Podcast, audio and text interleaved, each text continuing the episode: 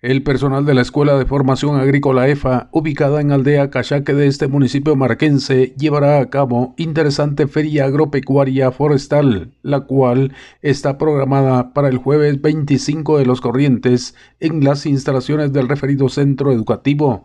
Para la feria en referencia se contará con la participación de empresas nacionales e internacionales se espera la visita de numerosas personas interesadas en conocer las novedades agropecuarias y forestales que se ponen en práctica en ese centro educativo.